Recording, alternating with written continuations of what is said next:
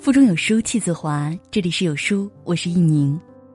今天要跟你分享到的文章来自于公开课之将，家有儿女隐藏最深的男人，十四年后终于暴露了，一起来听。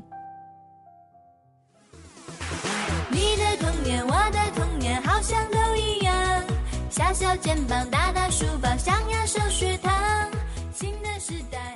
哼起这段小曲儿，估计很多九零后都会想起那段被家有儿女支配的日子。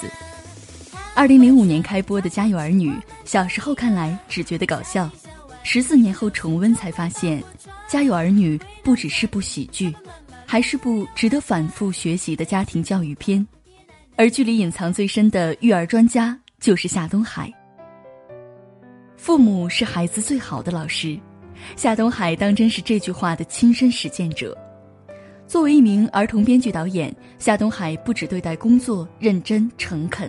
还极为坚持原则。有一集，制片人为了电视剧的利润，联系了电视台采访，给夏东海提前准备的采访问题中，夸大了夏东海在美国的导演经历，谎称他曾经拒绝了美国好莱坞的导演邀请。夏东海在孩子们面前诚实的拒绝了电视台这样的夸大采访。我一直就教育他们，做人要诚实、老实，该说什么就是什么。是什么样就是什么样，如果我必须说假话才能倒的话，我宁肯拒绝。教育不是口头上说给孩子听，更是以身作则的做出示范。对待每个孩子，夏东海总是给予信任和尊重。小雪正处于青春期，遇事有自己的主意，在饭桌上发呆、精神恍惚、反常行为引起家人关心。刘梅从小雪的抽屉里翻出了照片、贺卡，误以为小雪早恋了。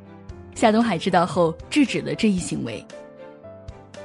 每一个孩子都有自己的小秘密，有时候他不愿意被别人知道。一个孩子得不到尊重，他怎么会尊重别人呢？青春叛逆时期，孩子们都渴望有私人空间，有属于自己的一片小天地。可很多家长会控制欲发作，超越隐私边界，企图揭开孩子的所有秘密，到头来却激发了孩子对父母的不信任，更加封闭自己的想法和内心。正如夏东海所言：“尊重孩子，才会让孩子也学会尊重别人。”小雪成绩优异，做事很少碰到挫折。在策划一次演出活动时，小雪与同学没有合作沟通好。同学们陆续离去，夏东海适时的安慰小雪：遭遇挫折，一要镇定，二坚强，三团结，还有最重要的一条就是乐观。遇到什么不顺心的事儿了，先去调整自己的情绪。孩子出现难题，有些家长总是条件反射的先责怪孩子：怎么这么点事儿都处理不好？你看谁谁家的孩子，怎么就没你的问题？身处问题中，孩子本身已经很焦虑自责，家长的质疑只会火上浇油。及时关心孩子的状态，先疏导好孩子的负面情绪，积极解决问题才是关键。夏东海的教育金句对孩子而言很有指引作用。家中有三个孩子，夏东海对待每个孩子都因材施教，看到他们身上的优点和缺点。对待刘星。亲如兄弟，夏东海懂得欣赏这个调皮捣蛋身上的闪光点。刘梅对待亲生儿子刘星一向实行打击教育。一次吃饭时，刘梅埋怨刘星功课差劲，排名倒数，化学和语文在及格边缘徘徊。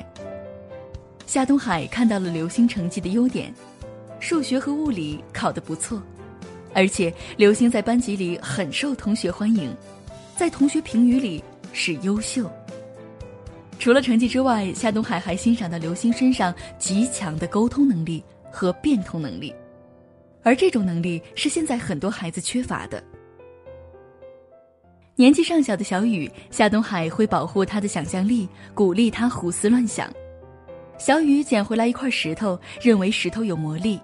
刘星用石头做魔术，更让小雨坚信自己的想法，从此吃饭睡觉不离开石头。小雪、刘星对石头冷嘲热讽，夏东海却一直替小雨说话，希望可以保持小雨的想象力。夏东海还特意买了一个望远镜，培养小雨对天文的兴趣。几个孩子不同年龄、不同性格，夏东海做到了一碗水端平，真正理解、关心每个孩子，用心教育、指引每个孩子。《家有儿女》这部剧播出十多年了，很多当初看剧的九零后也成了爸妈。然而，做一个夏东海式的父母，放在现在也仍不过时。教育其实不只是育儿，更是育己。一次，夏东海因为工作没有完成，整个人处于焦虑赶稿状态。恰好此时，刘星和小雨在抢厕所时发生矛盾，小雨气急败坏地把尿撒在了刘星的床单上。正在烦躁工作的夏东海把火气全撒在小雨身上，罚小雨去洗床单。再优秀的家长也会犯错，但优秀的父母更擅长直面错误、总结经验。夏东海在处理好工作后，察觉到自己的失态，晚上主动给孩子道歉。穿着白天被小雨无意洗坏的床单，头上戴着花环，唱着儿歌，花式哄孩子。他认真的说明自己发火的原因，不推卸责任，诚恳的给孩子们道歉。爸爸今天早上心情不好，不应该把气撒在你们头上，所以特地的来向你们道歉。你们不会怪爸爸吧？人总会有脾气，会犯错，父母也是一样。但正确的处理方式，能让父母和孩子一同成长，在其中收获耐心、共情能力、沟通技巧。教育子女也是自我教育的过程，而陪伴恰是实现成长的前提。艾拉在一次采访中说，自己很希望能够多参与孩子的成长，不要在孩子最精华的阶段缺席太多。孩子的成长只有一次，缺席了就再也补不回来了。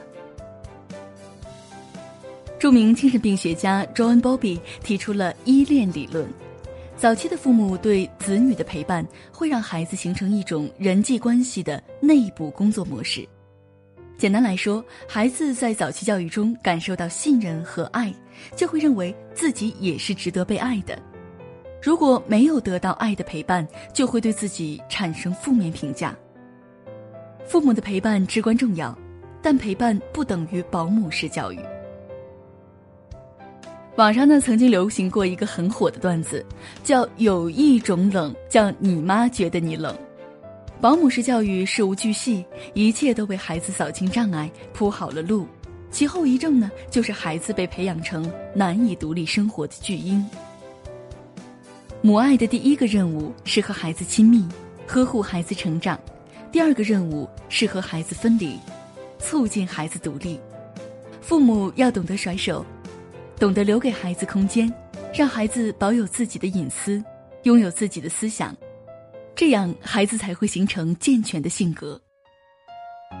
陪伴和留白看似是个互逆命题，其实是相辅相成的。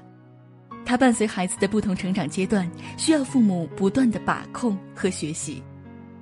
教育是一个永恒命题，它没有标准答案，但或许夏东海的育儿方式可以给家长们作为参考答案。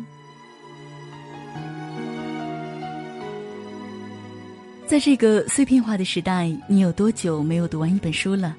长按扫描文末二维码，在有书公众号菜单免费领取五十二本共读好书，每天有主播读给你听。好了，这就是今天要跟大家分享的文章。觉得文章很好看，记得在文末点击再看哦，或者把文章分享到朋友圈，和千万书友一起分享好文。我是主播一宁，明天见。